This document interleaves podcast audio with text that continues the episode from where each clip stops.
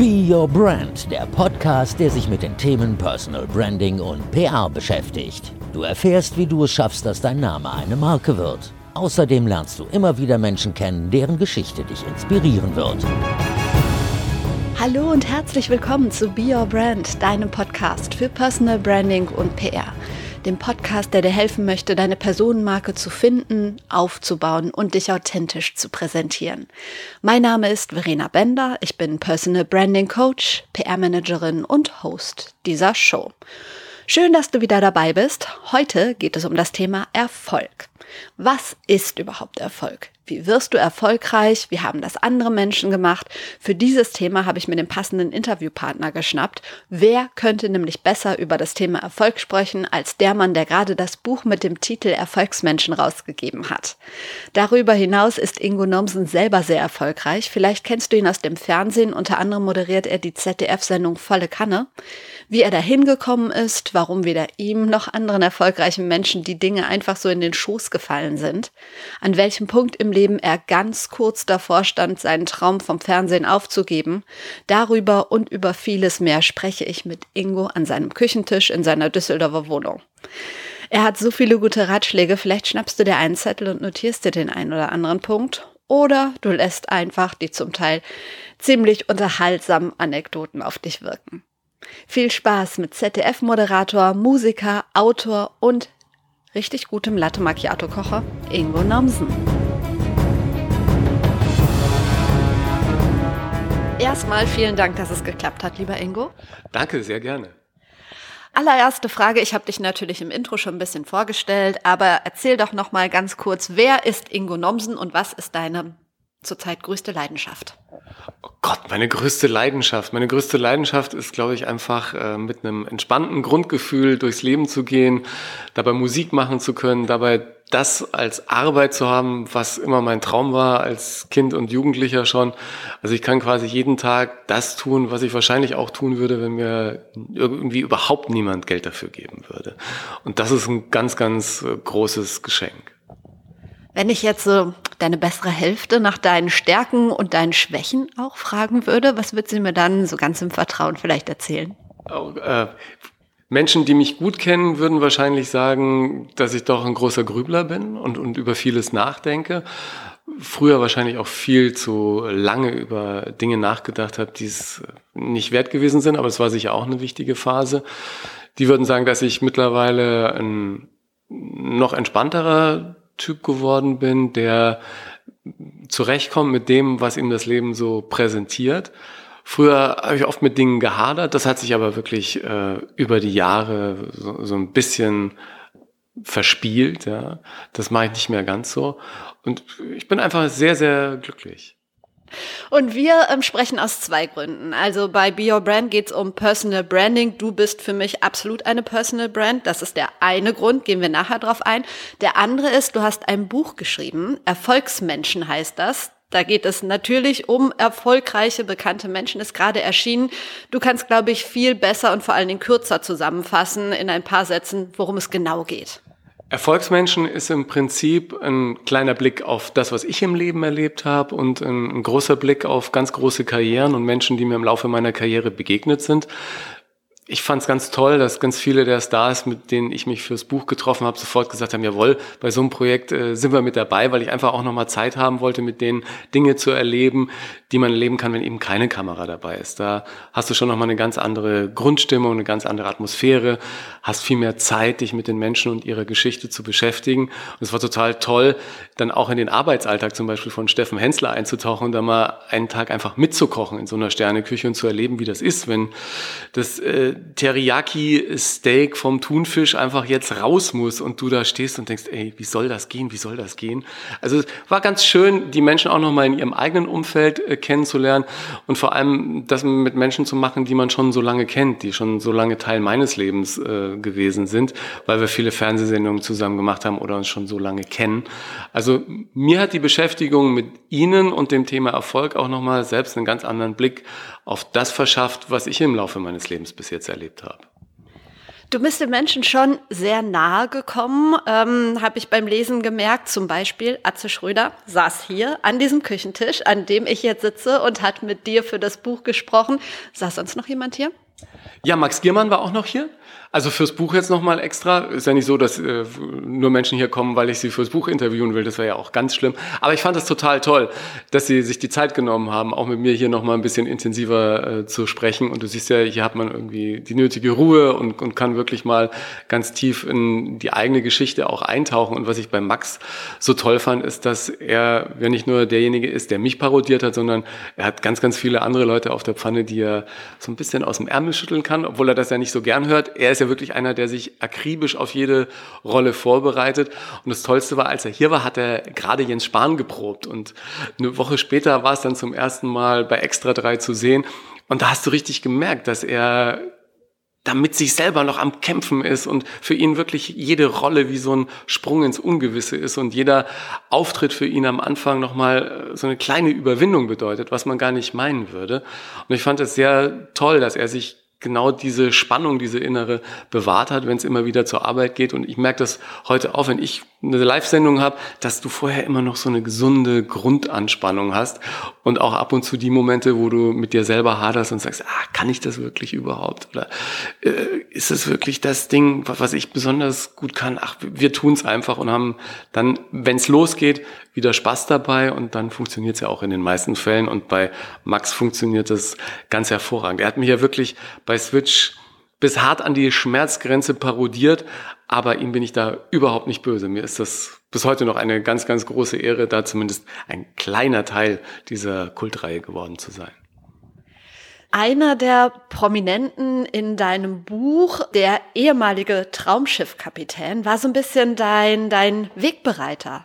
Ja, das kann man so sagen. Siegfried Rauch, leider lebt er ja nicht mehr, war der Mann, der mir zum ersten Mal ganz praktisch Türen in Richtung Film aufgemacht hat. Ich war 15, 16, damals Gitarrist, leidenschaftlicher Hobbygitarrist in Murnau, südlich von München und habe dann auch die ersten Gitarrenschüler gehabt und einer davon brachte immer so ganz tolle Gitarren mit. Das mir mal, ist ja Wahnsinn, was hat denn der da für eine Strat dabei, eine Fender aus den 50ern, was und so. Und irgendwann kam er mit immer mehr Gitarren. Ich sagte, wo, wo, wo hast du die denn alle her? Das, ja, das sind die Gitarren von meinem Vater. Wenn du Lust hast, komm doch mal vorbei und äh, schau sie dir an. Und dann dämmerte es mir langsam. Er hieß Benedikt Rauch, sein Vater war Siegfried Rauch, der wohnte auch auf einem Dorf neben Murnau und dann war ich bei ihm zu Hause auf dem Bauernhof und dann kam Sigi um die Ecke, sagte gleich, ich bin der Sigi und äh, es war also überhaupt nichts von, äh, ich spiele in Hollywood-Film und äh, Steve McQueen ist mein bester Buddy gewesen, sondern es war wirklich super normal und wir waren da musikalisch gleich auf einer Ebene, haben da auf seinen halbakustischen Gibson-Gitarren irgendwelche Jazz-Standards gespielt und ich habe mich am Anfang auch gar nicht getraut, dann zu fragen, weil ich natürlich immer so die Affinität und die Lust auf, auf Film hatte, ob er mir da irgendwas besorgen kann, in Anführungsstrichen. Und dann irgendwann habe ich mich doch überwunden und habe gesagt, sag mal, ähm, ich würde ja gerne mal Film ausprobieren. Und dann sagte er, du, du rufst den Joe an.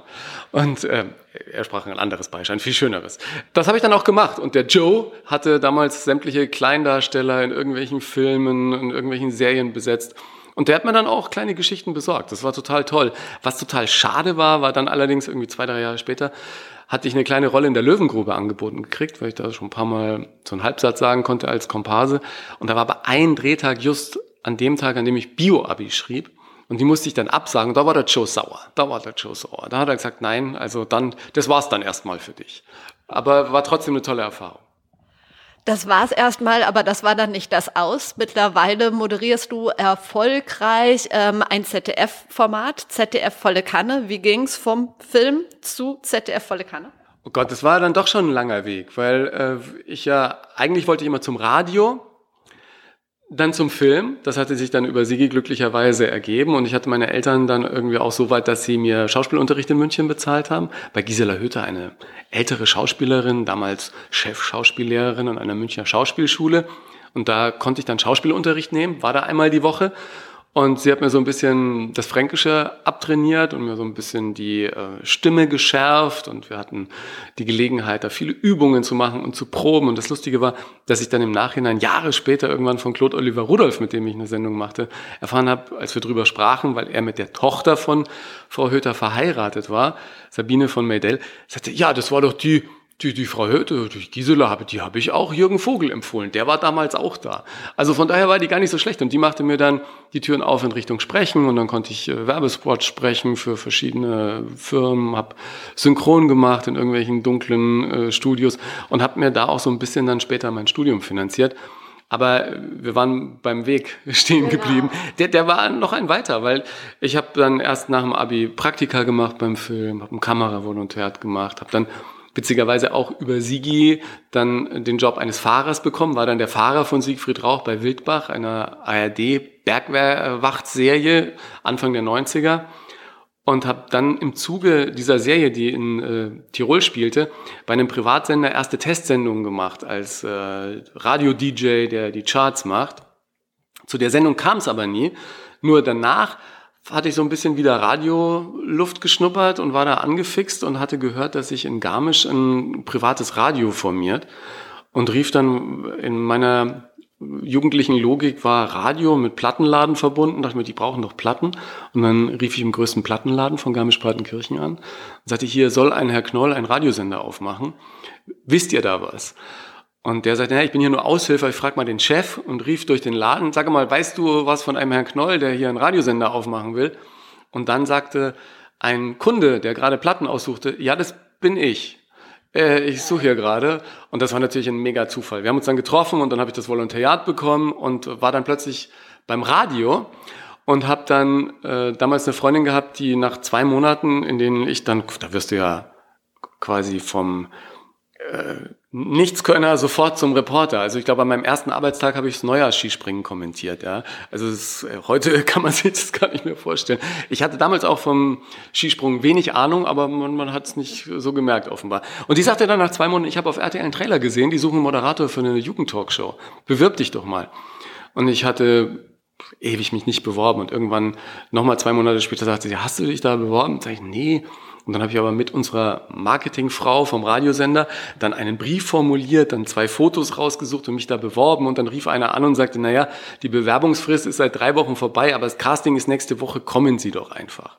Und dann weiß ich noch, dann haben wir Klamotten eingekauft, eine Lederjacke und eine zerrissene Jeans. Und dann bin ich da hingefahren und dann kam ich in einen Raum, da waren irgendwie, weiß ich nicht, ganz viele Menschen. Ich glaube, da waren bestimmt 50 Leute, die da irgendwie, also gefühlt viel zu viele, die diese Sendung moderieren wollten. Und dann gab es so ein kleines Briefing und dann musste ich mir zwei Moderationen schreiben. Dachte, ja, das kriegst du irgendwie hin. Und dann war dieses Casting und da sprach ich dann so ein bisschen Fränkisch und habe irgendwie lustige Dinge erzählt und hörte nur, dass in der Regie da alle am Lachen waren. Und da war, hatte ich so ein gutes Gefühl danach. Da bin ich rausgekommen und der hatte ja wirklich kein Geld. Als, als Radiovolontär habe ich ja damals irgendwie nichts verdient. Sag ich, weißt du was, wir gehen jetzt in ein richtig schönes Lokal und essen, weil den Job, den habe ich im Sack. Also völlig eine, eine kleine Hybris damals gewesen. Wir waren sehr teuer essen und die zwei, drei Monate danach dachte ich, das ähm, war dann doch keine so gute Idee. Und dann rief plötzlich jemand an und sagte, ja, übrigens, ähm, du hast den Job. Und ich so, was? War Matti Krings, der damals den Lila Launebär moderierte, der dieses Programm sozusagen mit seiner Frau damals unter den Fittichen hatte. Und dann haben wir da Piloten gemacht und dann später nach, glaube ich, vier Piloten 16 äh, Folgen insgesamt, die bei RTL am Samstagvormittag liefen. Und das war für mich auch ein großer Spaß, da vor Publikum harte Diskussionen zwischen Teens und äh, Experten. Das war ganz toll und dachte ich, Fernsehen ist cool. Aber plötzlich ähm, war die Sendung nicht mehr, obwohl die sehr erfolgreich war, weil RTL, wie ich Jahre später herausgefunden habe, das Kinderprogramm an Disney gegeben hatte damals.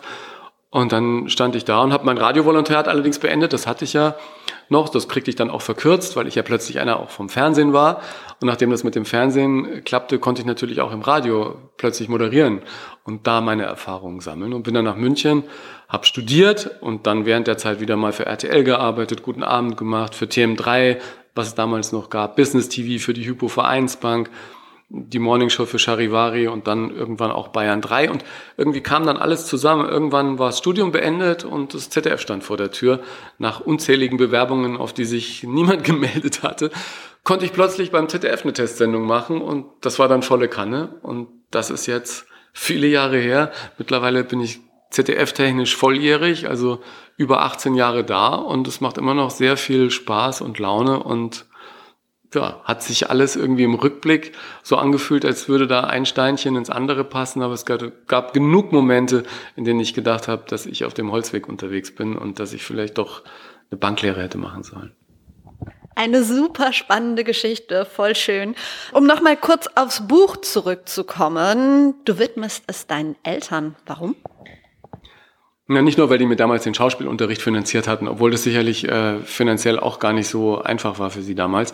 Ja, weil die immer meine Basis waren, weil meine ganze Familie äh, immer in den Zeiten, in denen ich ausgezogen bin mit 18 und erstmal Musiker werden wollte, kurz nach dem Abi, einfach gesagt haben, ja gut, dann mach halt, musst halt schauen, wie du durchkommst, ja, musst mich dann irgendwie selber finanzieren und so, aber sie sind immer hinter mir gestanden und äh, haben immer gesagt, mach das, was dich glücklich macht. Und äh, das habe ich mir bis heute bewahrt, diese Einstellung und bin damit sehr gut durchgekommen, aber ich weiß natürlich auch, aus dem Bekanntenkreis, dass es viele Familien gibt, die halt nicht so äh, zusammenhalten und, und die vielleicht nicht so eine Kraft haben im Hintergrund, die dich so durchs Leben trägt. Deswegen bin ich meinen Eltern sehr, sehr dankbar dafür, dass sie uns irgendwie ganz viel mit auf den Weg gegeben haben, was mein Bruder und mich schön durchs Leben trägt, auch ihr Vertrauen in uns gesetzt haben, dass wir schon unseren Weg machen werden. Und das war immer auch so, das weiß ich immer noch an diesen Scheidewegen, wo du dich entscheidest, gehst jetzt zum anderen Radiosender oder machst du jetzt Studium oder nicht.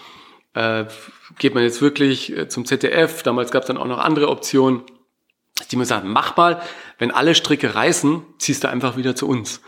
Und das hat mir immer eine ganz große Kraft gegeben, weil ich immer wusste, wenn ich keinen Bock mehr habe, wenn das hier alles wirklich ganz schlimm wird, dann äh, kündige ich einfach und äh, ziehe nach Hause und wohne wieder auf dem Land. Voll schön, ja, das ist echt was Besonderes. Ähm, gibt es in deinem Buch ein Lieblingskapitel? Wenn ja, welches? Ah, das ist so gemein, weil das ist ja wahrscheinlich wie eine junge Mutter, die irgendwie Zwillinge hat und sagt, wer ist dir der Liebste?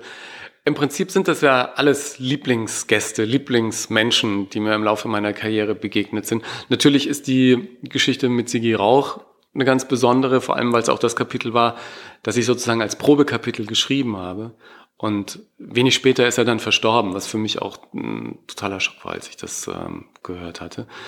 Auf der anderen Seite sind es natürlich die Begegnungen dann auch mit Menschen wie, wie Klaus Meine. Ich meine, das war die erste Platte, die ich gekauft hatte als Teenie, als wir kurzzeitig in Hannover lebten, Worldwide Live, die Scorpions. Heute haben wir so viele Veranstaltungen zusammen gemacht und ich konnte ihn dann im Studio besuchen und so. Das war allein auf der Fahrt nach Hannover, als Klaus sagte, komm, besuch mich im Studio und wir reden da dachte ich, was? Äh, paar Jahre her, da warst du irgendwie in Hannover, konntest kaum Gitarre spielen und jetzt äh, lädt dich dein Held von einst nach Hause ein. Er sagte eigentlich, ja komm vorbei, wir spielen in Mexico City zusammen mit Ozzy Osbourne und Deep Purple. Das wird total grandios. So, ja, ich muss leider arbeiten. Aber Hannover hat dann noch geklappt und das war auch mega toll. Und äh, ich sehe gerade den Kühlschrank. Wie sieht's mit deiner Ernährungsumstellung aus? Läuft das noch? Ah, ich bin auf einem guten Weg. Aktuell wieder ohne Zucker unterwegs. Anastasia hat ja irgendwie da ganze Arbeit geleistet. Das ist ja immer so mit der Motivation, gerade was die Ernährung angeht. Dann bist du wieder super gut in der Spur und dann kommt Cynthia Bakomi wieder mit einem ganz tollen Muffin-Rezept und dann war es erstmal wieder. Ich finde, man muss so eine kleine, kleine Balance halten und wenn man dann da für sich äh, den Weg gefunden hat, sich einzupendeln, dann kann man das immer mal wieder in die eine oder andere Richtung spielen. Muss allerdings wirklich sagen, Anastasia war ja, ich weiß gar nicht, wie viele Jahre das her ist, äh, zum ersten Mal bei mir in volle Kanne und haben wir dieses Zuckerthema irgendwie vertieft.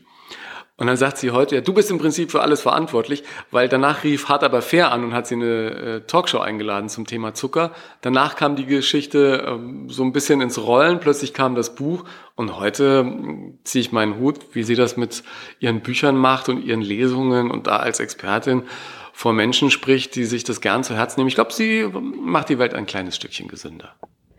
Atze Schröder hat in deinem Buch einen Satz gesagt, den muss ich jetzt mal ablesen. Ähm, viele, die es geschafft haben, denken am Ende, dass es eigentlich jeder kann. Es gibt genug erfolgreiche Künstler, die in einer stillen Stunde sagen, hoffentlich fliegt dieser Betrug nicht auf. Was denkst du über diesen Satz? Der stimmt natürlich in gewisser Weise. weil das, was einem selber leicht von der Hand geht, man selbst natürlich dann als, ja, jetzt nicht als selbstverständlich, aber als sehr natürlich empfindet und das, was man dafür gemacht hat, in den Momenten wahrscheinlich auch ausblendet. Also, dass ich wirklich da jahrelang unterm Dach bei einer älteren Dame in Murnau lebte, von der Hand in den Mund und äh, trotzdem dauernd versucht habe, mich irgendwo zu bewerben und irgendwo reinzukommen und diese ganzen Momente, wo du denkst, oh Gott, nach 20 Bewerbungen die 21. schreiben, bringt's das wirklich? Das hat man in den Momenten auch ausgeblendet. Atze ist ja einer, der auch mit großem Fleiß bei der Sache war aber ich denke, dass es auf der anderen Seite auch nicht schlecht ist, sich immer wieder selbst zu hinterfragen und zu sagen, was kann ich eigentlich, was mache ich eigentlich? Und dann wird man auch wieder sich ein bisschen mehr seiner selbst bewusst und geht dann wieder mit diesem anderen Gefühl oder vielleicht mit, mit so einem äh, kleinen Reset auf die Bühne oder in die nächste Fernsehsendung und wird sich wieder dessen bewusst, was man so macht und kann es dann wieder umso schöner ausblenden. Also es ist einfach ein Geschenk, wenn man irgendwas in sich hat, was man auch beruflich nutzen kann und was dann beides bringt. Spaß, Erfüllung und äh, auch die finanziellen Mittel, um seinen Alltag zu beschreiten und nicht irgendwie sich jeden Abend zu fragen, bestelle ich mir jetzt eine Pizza oder, oder vielleicht doch nicht. Ja? Finde gut, wenn man die Zeiten irgendwie durch hat, dass man auch weiß, wie es anders sein kann, dass man auch so ein bisschen äh, eine natürliche Dankbarkeit für das entwickelt, was man da machen darf, weil das natürlich alles auch im Buch Menschen sind, die ihren Traum leben und die sich dessen bewusst sind, dass es eben nicht jedem beschert ist, obwohl sicher jeder die Möglichkeiten dazu hat, das auch für sich wahrzumachen. Das Buch heißt Erfolgsmenschen. War das jetzt gerade deine Definition von Erfolg oder wie würdest du Erfolg definieren? Das Schöne ist ja, dass Erfolg eine sehr persönliche Sache ist. Das ist ja auch für mich so mein größtes Learning aus dem Schreiben des Buches, dass du im Prinzip aus den Geschichten, die ich darin erzähle, für dich rausnehmen kannst, dass jeder für sich einen Weg gefunden hat, dieses Thema Erfolg für sich zu definieren. Und ich glaube, jeder von uns ich glaube, jeder von uns ist in irgendeinem Bereich schon erfolgreich gewesen. Und jeder ist ein Erfolgsmensch. Nur sind sich viele dessen gar nicht bewusst. Und dann wirst du natürlich unglücklich, wenn du siehst, äh, der Nachbar hat vielleicht mehr Geld, ein größeres Auto, einen tolleren Job. Unterm Strich geht es darum zu sehen, dass Erfolg nicht immer nur die goldene Schallplatte ist oder Millionen Zuschauer oder ein dickes Bankkonto, sondern Erfolg ist das, was du draus machst. Ja. Ich glaube, sich mit sich selbst zu vergleichen, ist dazu das beste Mittel, weil du kannst sehen, wo war ich früher, wo bin ich heute, wie bin ich auf meinem Weg, was ist mein Ziel, bin ich da irgendwie in der richtigen Spur? Und da, wenn ich mir mein Leben anschaue und jeder hat ja so seine Ziele und will irgendwo hin, wenn ich dann gucke, wo war ich als 15-Jähriger, wo war ich als 20-Jähriger, wo bin ich heute, nachdem ich die 30 überschritten habe. Also da bin ich auf einem guten Weg und das gibt einem auch ein gutes Gefühl, dass du nicht auf dem falschen Dampfer unterwegs bist. Das ist, glaube ich, das Schlimmste, wenn du nach Jahren merkst, weil du immer gedacht hast, du darfst deine Komfortzone nicht verlassen und vielleicht doch lieber im alten Job bleiben und so. Du hättest lieber was ganz anderes aus deinem Leben gemacht, dass man da nicht frustriert ist. Ich kann jeden nur ermuntern, zu gucken in sich selber, was macht mich aus, was will ich, wo will ich hin und dann das auszuprobieren.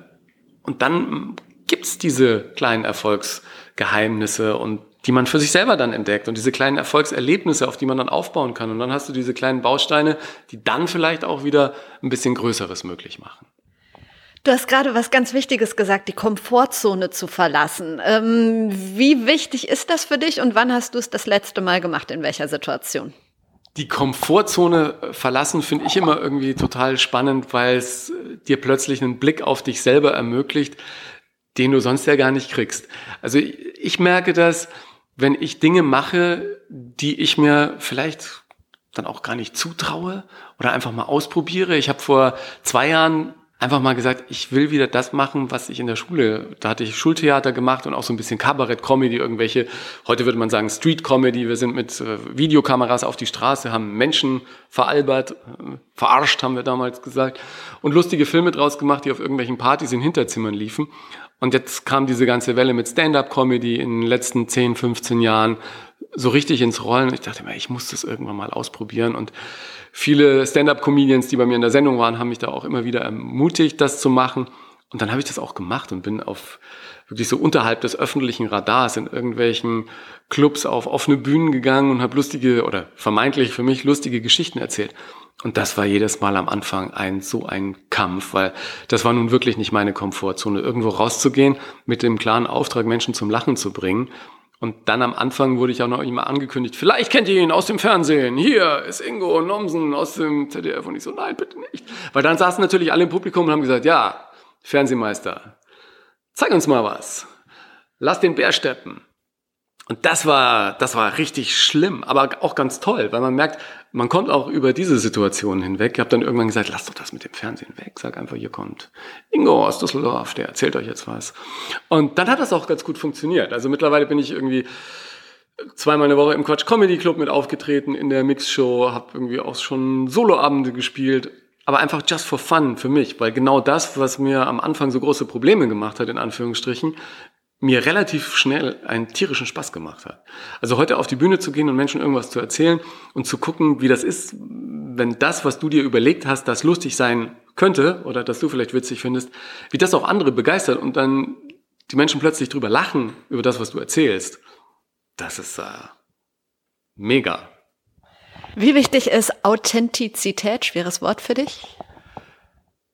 Ich habe da, glaube ich, während meiner Laufbahn am Anfang gar nicht drüber nachgedacht. Ich, ich war einfach so, wie, wie, wie ich war. Und dieser Begriff Authentizität, der kam dann irgendwann, kam das auf, die sind ja alle ganz anders. Und, und ich finde, da muss jeder auch für sich so seinen Weg finden, dass er sich nicht zu sehr verstellt in dem, was er macht. Das gilt ja gar nicht nur fürs Fernsehen oder Radio, sondern ich denke, das gilt äh, in allen Lebensbereichen. Also wenn du auf irgendeine Party kommst, wo, was weiß ich, lauter Banker sind, dann denkst du vielleicht auch am Anfang, ja, müssen wir vielleicht auch ein bisschen mehr bankermäßig benehmen, dass die, dass die dich ein bisschen äh, ernst nehmen. Aber das geht dann meistens in die Hose. Also ich habe gelernt, dass man, wenn man so ist, wie man ist, einfach äh, einen ganz anderen Zugang zu Menschen bekommt und auch bei mir in der Arbeit, ich habe ja, wenn ich, wenn ich Fernsehshows mache, auch die unterschiedlichsten Gäste aus den unterschiedlichsten Bereichen. Wenn ich mich jetzt immer so verhalten würde, wie es vielleicht genehm wäre oder wenn ein äh, schwerkranker Mensch bei mir in der Sendung ist. Wir hatten jetzt letzte Woche erst eine Frau, die wirklich, die Ärzte hatten sie schon vor eineinhalb Jahren aufgegeben, sie ist schwer krebskrank, hat eine Familie, ist ein sehr trauriges Thema. Da könnte man natürlich auch gleich zum Einstieg des Gesprächs so eine Bettschwere äh, mitbringen und in Trauer versinken und so. Das ist nun gar nicht meine Welt. Also ich bin sehr positiver Mensch und, und konzentriere mich auf Dinge, die glücklich machen. Und das war ein sehr, sehr interessantes, ein sehr tiefgründiges Gespräch, aber ohne diese, ich nenne es mal Pseudo-Bettschwere, die da immer droht mitzuschwingen, sondern ich glaube, auch wenn man in solchen Situationen eine Authentizität bewahrt und so ist, wie man ist, weil ich bin ja auch nicht im wirklichen Leben so, dass ich dann irgendwie gleich da niederliege, weil ich finde, das tut dem Thema nicht gut, das tut den Menschen nicht gut. Ähm, das bringt einfach gar nichts. Also ich versuche da so zu bleiben, wie ich bin und auch in anderen Bereichen. Ich hatte das ganz am Anfang erlebt, als wir Business TV gemacht haben für die Hypo Vereinsbank damals mit der Bavaria Film Interactive in einem virtuellen Studio. Und da waren da diese ganzen Vorstände und ich war irgendwie Anfang 20 und dachte mir mal, warum, warum muss ich den so steif irgendwas fragen und so und habe halt einfach interessiert nachgefragt. Und natürlich sind wir da bei den Themen geblieben, die da vorbereitet waren. Aber das fanden die auch ganz wohltuend, ja, dass das dann eben, dass man doch auch ernste, wichtige Wirtschaftsthemen, schwierige Themen auch entspannt besprechen kann und nicht durch die Fragenstellung, die vielleicht allein schon irgendwie 500 Halbsätze dauert, äh, da so eine so, so eine komische Unwucht reinbringt, sondern einfach ganz natürlich Dinge abfragt und dann auch ganz natürliche Antworten bekommt, bevor sich das gegenseitig in ungeahnte Höhen stellt ja, und am Ende keiner mehr irgendwas versteht. Also das ist so mein Weg, authentisch zu bleiben. Das ist mit Sicherheit auch für, für deine prominenten Gäste morgens ein Vorteil. Also wenn da ein authentischer Moderator sitzt. In solchen Gesprächen gab es mal einen Promi, wo du richtig Respekt hattest und gedacht hast, wow, ob ich den knacken kann? Ich habe ja jetzt nicht die Herausforderung, irgendjemand zu knacken oder so. Ich, mir ist am liebsten, ähm, das gilt für mich schon seit Jahren, auch für den Journalismus, den ich gelernt habe, den ich studiert habe, dass man es wie beim Gitarrespielen einfach all das, was man gelernt hat, vergisst und es einfach laufen lässt. Und dann hat man sozusagen im Unterbewusstsein das Handwerkszeug, aber kann sich auf den Moment konzentrieren. Und das finde ich immer total schön, wenn sich dann völlig andere Dinge ergeben, als man eigentlich vorbereitet hat. Und dann werden alle überrascht. Ich werde überrascht, was der plötzlich antwortet und aus der Antwort ergibt sich dann eine überraschende Frage äh, für den Gast. Der, der Zuschauer ist überrascht und denkt sich, was passiert denn da? Und plötzlich ähm, ist da Drive drin, da ist Leben drin und das finde ich ganz wichtig, dass da irgendwas lebt. So schwierig man ja auch sagen muss, Authentizität im Fernsehen ist natürlich auch äh, schwierig, weil wir wissen natürlich als Profis, dass da eine Kamera dabei ist. Da lasse ich mich jetzt auch nicht so gehen wie zu Hause, sondern eine gewisse Grundanspannung ist da natürlich auch dabei.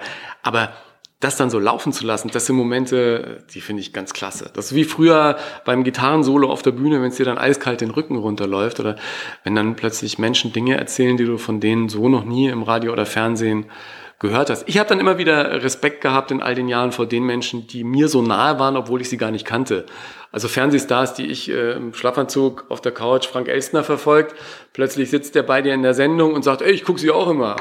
Und denkst du, ja, uh, wow. Und plötzlich ruft er dich irgendwann an und sagt, ja, tolle Sendung gemacht. Und denkst du, ja, geil. Oder äh, Heinz Sielmann, als er noch lebte, war der auch nochmal bei Volle Kanne. Das haben wir als Kinder immer geguckt. Sielmanns Tierleben oder ne, Jimmix Tierleben hieß es. Heinz Sielmann war auch irgendeine so Tiersendung. Äh, und wenn du die dann kennenlernst, ist toll. Oder jetzt waren neulich waren die Purple da. Hallo? Also, ähm, Legenden sitzen dann plötzlich da oder du machst mit Michael Bolton Musik das war auch irgendwie ziemlich weird. Du spielst mit dem plötzlich seine Songs auf der Gitarre und er sitzt neben dir auf dem Barhocker und singt und denkst, boah. Und jetzt, wenn ich dran denke, den Lea, mittlerweile moderiere ich den auch schon einige Jahre und es ist immer wieder ganz toll, viele Musiker dort auf der Bühne zu begrüßen, die äh, seit meiner Kindheit und Jugend in meinem Plattenschrank stehen. Das ist ganz toll und die meisten sind super entspannt, total nett, locker, flockig die einzige Geschichte, wo ich wirklich mal, also im Rückblick muss man sagen, komplett versagt habe. Ja, also als Musiker fallen dir ja auch Dinge auf, die dem Zuschauer vielleicht nicht so auffallen. War Purple Schulz in der Sendung, da gibt's diese wunderbare Nummer aus den 80ern, äh, kleine Seen. Sie sind dir meine Tränen, kleine Seen. Und äh, sag ich, Purple, wenn wir die Nummer gemeinsam, also das war eine, weil das war die Nummer, da war ich dann immer so traurig, als mich irgendwie jemand verlassen hatte. Und dann der Frau so nachgetrauert und dann hat mich Purple Schulz über diese Zeit hinweg getröstet. Und dann spielen wir diese Nummer und ich war so aufgeregt. Und dann, äh, nicht, dass wir die Tränen kamen gerade, aber es war irgendwie, ich habe mich dann verspielt und so schwer ist die Nummer wirklich. Ich und gucke ihn so an und er spielt so und denkt sich, nein, was, was habe ich da gemacht mit diesem Moderator spielen, Hilfe. Und ich sage danach, Purple, es tut mir so leid. Ich glaube, ich habe sogar dann in der Sendung gesagt, das war für mich so irgendwie wie eine Reise in meine eigene Vergangenheit. Und dann, dann sitze ich da mit dem, der diese Nummer da gesungen hat und spiele mit dir und, und ich war so aufgeregt und es war so emotional für mich. Normalerweise ist es ja auch ein Begriff, wenn ich den im Fernsehen höre, emotional, emotional. Ja, alles ist emotional, verdammt nochmal. Und, und hoffentlich, man muss ja nicht immer so drauf rumreiten, ja. Aber in dem Moment habe ich es auch getan. Und das war neulich war Purple wieder da. Wir, beim nächsten Mal tun wir es wieder. Diesmal hat er gesagt, er wollte keine Musik machen, sagt er zu den Kollegen. Und ich fürchte, ich weiß, woran es gelegen hat. Ähm, was ich an dir ja so cool finde, ist, dass du so ja überhaupt nicht abgehoben oder so bist. Es gibt ja genug Leute, auch Radiomoderatoren oder sonst was oder Schauspieler, die sagen so, ich stand mit dem auf der Bühne und habe das gemacht. Ich meine, du hast so viele tolle, bekannte Menschen getroffen. Du könntest ja auch hier rumlaufen und sagen, weißt du, ich mache sonst das und das und das und das und äh, kein Taxifahrer grüßen oder whatever. Wie schwer ist es, nicht abzuheben in dieser Branche? Ja, das finde ich jetzt aber, das ist ja eine gemeine Frage. Jetzt muss ich ja auch darüber, äh, jetzt muss ich ja darüber reden. Und das finde ich immer, ich finde das immer so komisch, ja. Äh, ich plaudere jetzt mal aus dem Nähkästchen. Ich, ich weiß es nicht. Es ist zumindest eine Sicht, die Geschichte zu sehen. Wenn dir jemand äh, erzählt, ja, ich bin eigentlich, weißt du, das erdet mich so ich bin da so auf dem Boden. Denke ich mir mal, ey, wenn man drüber redet, dann, dann musst du ja eigentlich innerlich das Gefühl haben, dass du schon fliegst. Wenn du, wenn du es dauernd brauchst, dass dich irgendwas erdet. Deswegen, äh, es ist natürlich manchmal so ein Medienwahnsinn und du hast dann irgendwie einen Job, wo du irgendwie einen guten Flug irgendwo hin hast und dann holt dich jemand ab und dann hast du ein schönes Zimmer und dann macht dich jemand hübsch und dann moderierst du auf irgendeiner Bühne irgendeine tolle Veranstaltung mit tollen Gästen und es ist irgendwie, und zum Schluss gibt's Konfetti von der Decke und, äh, die Band macht Bumm und am Ende sind alle glücklich und du, du hast einen super Job gemacht, da, da schwebst du natürlich auch so ein bisschen. Wenn da großes Publikum ist, das, das findet man einfach total cool, ja. Ähm, auf der anderen Seite ist es nach all den Jahren natürlich auch Teil des Berufes, ja. Und da muss man schon gucken, dass man das für sich sortiert kriegt. Ich glaube, bei mir ist es einfach so, dass, äh, was ich am nächsten Tag ruft meine Mutter an und sagt, äh, du musst jetzt mal runterkommen nach Franken, die Äpfel müssen dringend geerntet und gepresst werden, sonst gehen die alle kaputt. Wir brauchen unseren Apfelsaft. Da denkst du, ey, ich habe wie viel am Wochenende eigentlich jetzt? Ich habe jetzt eine Woche Sendung gehabt und, und, und hier da moderiert und da moderiert und ah, ja, und dann fährst du aber doch nach Franken und dann gehst du doch in den Garten und sortierst die von Hornissen ausgehöhlten Äpfel und die lapprigen aus und gehst zum Apfelsaft pressen und dann hockst du irgendwann mit dem frisch gepressten Apfelsaft auf der Terrasse in der Sonne an der kleinen Bude, unserem, unserem Wochenendhaus, wo man im Sommer mal ab und zu schlafen kann, was wir allerdings schon irgendwie seit, seit ich denken kann, ich glaube, kurz nach meiner Geburt fingen die Bauarbeiten an, haben das dann, ja, das dann einfach irgendwie so Family und hat mit dem ganzen Sums nichts zu tun. Also ich habe nie für mich empfunden, dass es irgendwie so eine große Gefahr gibt, da irgendwie megamäßig abzustürzen. Die großen Abstürze, die hatte ich alle mit, mit den kleinsten Bands, mit denen ich unterwegs war, schon irgendwie mit äh, 17, 18 Jahren. Also von daher ist es alles, ist alles gut. Ich, ich bin manchmal ganz froh, wenn ich irgendwie mich bei einer Veranstaltung auf die Seite stellen kann und äh, schöne Gespräche habe mit ganz, ganz vielen netten Kollegen. Ich muss ja sagen, in dieser Branche, sagen wir vielleicht so, ah, Haifischbranche und so. Ich habe so viele nette Kollegen kennengelernt und so viele nette Menschen. Also ich finde, kommt ja immer darauf an, wie du auf andere zugehst und wen du dann auch kennenlernst und wem du dann gemeinsame Sache machst und da mal so einen Abend äh, schön ratschen kannst. Deswegen finde ich es ein ganz tolles Berufsumfeld, in dem ich mich da bewegen kann und habe da wirklich sehr, sehr viel Spaß dran. Und schön ist natürlich, wenn man dann so Projekte macht wie das Buch, dass man dann auch mal abseits von diesem ganzen Medienwahnsinn mit den Menschen ins Gespräch kommt und da dann nochmal auf ganz andere Dinge kommt, als die, die an so einem Abend wichtig sind. Am Anfang, wenn du anfängst Radio zu machen, ich weiß noch damals in, in Garmisch, als wir Radio Oberland aufgebaut haben und ich als junger Volontär da auch so ein bisschen mich ausprobieren durfte, war ich immer ganz froh, wenn man irgendwie mal eine Einladung bekam zu einer Filmpremiere. Oh, nach München, Filmpremiere und einmal roter Teppich und auch mal gucken, wie das da so ist. Da ist man ja mir noch gar nicht getraut, selbst über den roten äh, Teppich zu gehen. Und dann irgendwann kommt die Zeit, wo es halt du das irgendwie kennengelernt hast und wo du dann sagst, ah, muss ich da jetzt wirklich auf die Veranstaltung? Ist vielleicht nicht doch irgendwie toller, zu meinem Bruder zu fahren, an den Geburtstag von der Nichte zu feiern. Ja, also das wirkliche Leben ist was anderes und, und der, der rote Teppich und Veranstaltungen sind schön, gerade wenn man sie moderieren darf, ist total super. Aber als Gast muss ich jetzt auch nicht mehr überall hin, weil irgendwann hast du ja die Runde durch, ja, Bambi, äh, goldene Kamera und Dings. Es, ist, es sind immer tolle Abende und ich bin irgendwie da auch gern dabei, bin aber auch nicht böse, wenn ich mal zu Hause bleibe und irgendwie im Kreis meiner Family irgendwas feier. Die ganze, nicht nur Medienwelt, die ganze Welt ändert sich ja durch die Digitalisierung und Social Media ist ein großer Bereich, der jetzt so dazugekommen ist in den letzten Jahren. Ähm, ist das für dich wichtig, äh, wichtig? Hast du eigene Social Media Kanäle? Wie gehst du damit um? Am Anfang war es ja so wie mit dem Handy. Also ich hatte ja ewig kein Handy, weil ich mich immer gewehrt habe. Damals habe ich Radio gemacht und studiert und so und eben diese Sprecherjobs gemacht. Und dann wurde ich nicht erreicht für einen ähm, Werbespot. Und das war damals für mich irgendwie das Geld, das mich durch mein Studium getragen hat und die Miete in München bezahlt hat. Da habe ich mich so geärgert, weil die mich nicht rechtzeitig erreicht haben. Und dann habe ich mir ein Handy besorgt. Das war dann das erste Handy. Dann war es äh, um mich geschehen. Nein, heute ist es natürlich auch total wichtig, Social-Media-Kanäle zu haben und die auch zu bespielen. Das habe ich am Anfang nicht ganz so intensiv gemacht. Mittlerweile mache ich das intensiver, weil ich irgendwie erstens finde, dass es eine schöne Spielwiese ist, dass ich da auch ausprobieren kann, was man so machen kann. Also du kannst ja mittlerweile mit dem Handy irgendwelche lustigen Geschichten filmen, kannst die online stellen, kannst gucken, wie es den Menschen gefällt, kannst äh, denjenigen, die dir gerne folgen, auch noch ein paar andere Dinge aus deinem Leben zeigen, die du für wichtig hältst, kannst da auch Sachen machen, die dir noch mehr Follower geben und hast dann natürlich auch irgendwann Menschen, die du irgendwas fragen kannst. Also auch witzige Sachen, was ziehe ich morgen in der Sendung an? Dann kann man irgendwie drüber abstimmen. Schon irgendwie ein witziges Tool, ja. Was man dann draus macht, wird man sehen. Aber ich, ich beschäftige mich gerade damit auch vielleicht mal genau das, was du hier machst. Und einer Podcast ist natürlich auch irgendwie eine Idee. Aber man muss Ideen ja auch nicht nur haben, sondern auch umsetzen. Deswegen finde ich toll, was diese Social Media Welt uns an Möglichkeiten gibt, auch als Mensch, der im klassischen Fernsehen aktiv ist. Da kann man vieles machen. Mal gucken, was es noch so bringt. Ich merke nur, je aktiver du dort bist, umso mehr Menschen folgen dir aus. Natürlich irgendwie ganz, ganz cool, weil du die äh, Erfolge deiner Postings natürlich sofort siehst. Das ist ein sehr gutes Instrument zu sehen, was bei den Menschen ankommt, was sie sehen wollen und was dir vielleicht auch liegt und was dir Spaß macht. Und dann kannst du auch gucken, was du den Menschen zeigst. Da hast du ja quasi über alles die eigene Kontrolle. Das ist schon schön. Finde natürlich, man muss aufpassen, wie lange man sich am Tag in dieser Social-Media-Welt aufhält, gerade auch als Konsument.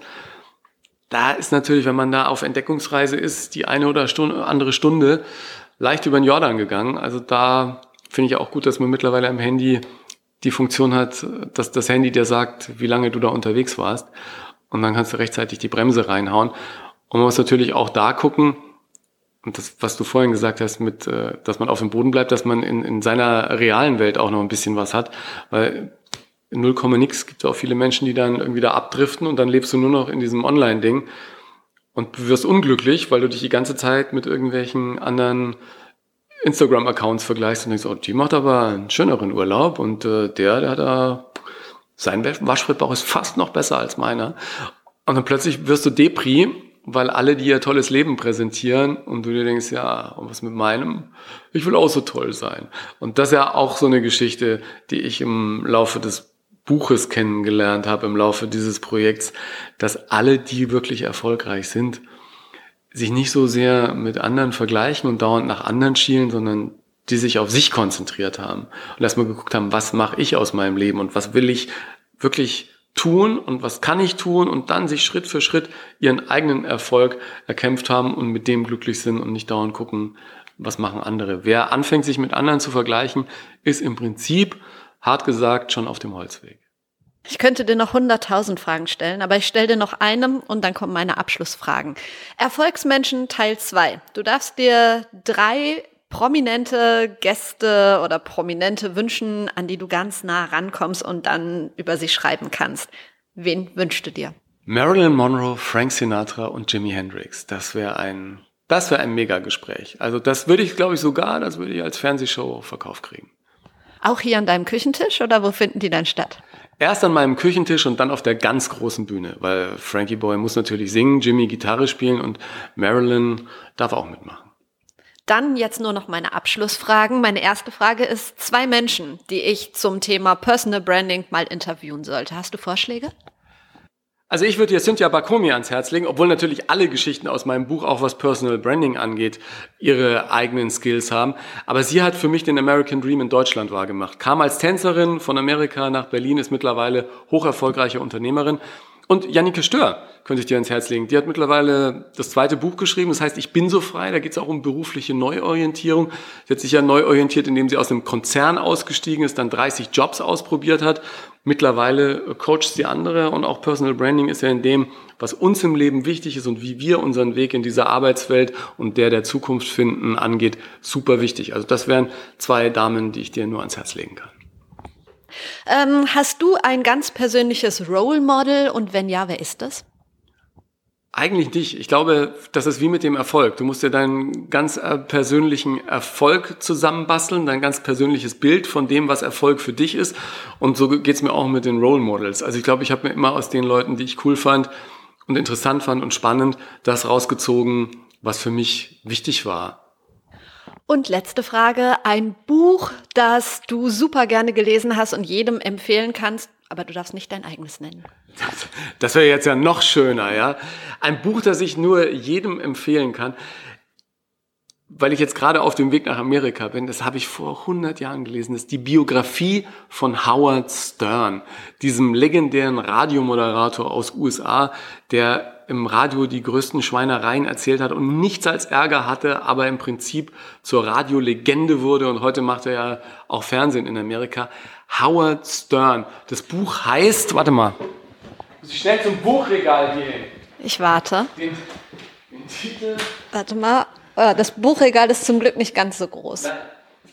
Es ist ein völlig, völlig vergilbtes Buch mittlerweile, was eigentlich grün war. Howard Stern Private Parks gab es irgendwann auch als Kinofilm, aber das Buch ist echt toll und äh, zeigt viele Seiten dieser wahnsinnigen Medienwelt, die in Amerika damals schon noch viel härter war als hier in Deutschland. Vielen Dank für deine Zeit. Ich danke sehr für die Einladung.